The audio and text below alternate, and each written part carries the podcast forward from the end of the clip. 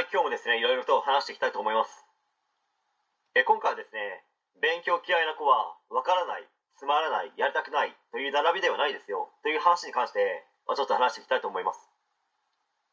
まあ、タイトルにあるですね、正しい並びは、勉強やりたくない、やりたくない、やりたくないの3連単の万馬券です。まあ、競馬ならば、飛び上がるほど嬉しいでしょうけど、まあ、勉強に関して言えばですね、最悪の悪循環ですね。まあ、ガチモノで将来危ないですよ。本当に1ミリも笑える状況ではないということをですね、真剣に考えてください。自分はそんな人たちをですね、山ほど見てきているベテランですからね。そのベテランが指摘してるんですよ。まずはじめにですね、勉強が好きな子はこの地球上に一人としていないですから。まあ、細かくですね、言い訳がましく話せば、まあ、国、数、英、理、社、全教科が大好きチルドレンはこの地球上に一人として存在しないです。まあ、数学が好き、英語は好き、社会の中でも特に男子に多いのかもしれないですけど歴史が好きという人はいると思います、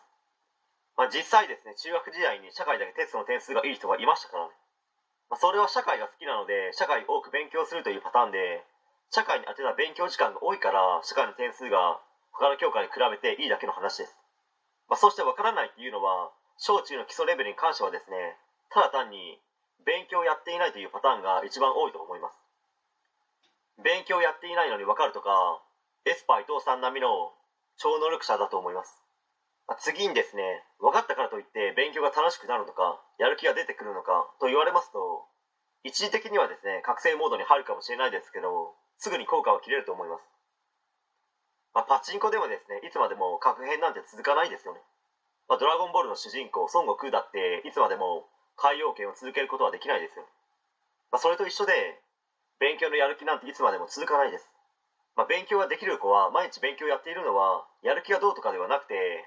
毎日勉強するということがですねもう体に染み込んでいるからじゃないですかね。毎日勉強やっている子にやる気あるねすごいねと言ったらはって顔されるんじゃないですかね。まあ人によるでしょうけど、まあ、最後にですね自分が伝えたいことは勉強が嫌いでやらないのであればまずは意識改革。これしかないです。これをしないで前には進めないですしいつか必ずうまくいかずに手痛い目に遭いますよ。という話で終わりたかったです。はい、えー今回は以上になります。ご視聴ありがとうございました。できましたらチャンネル登録の方よろしくお願いします。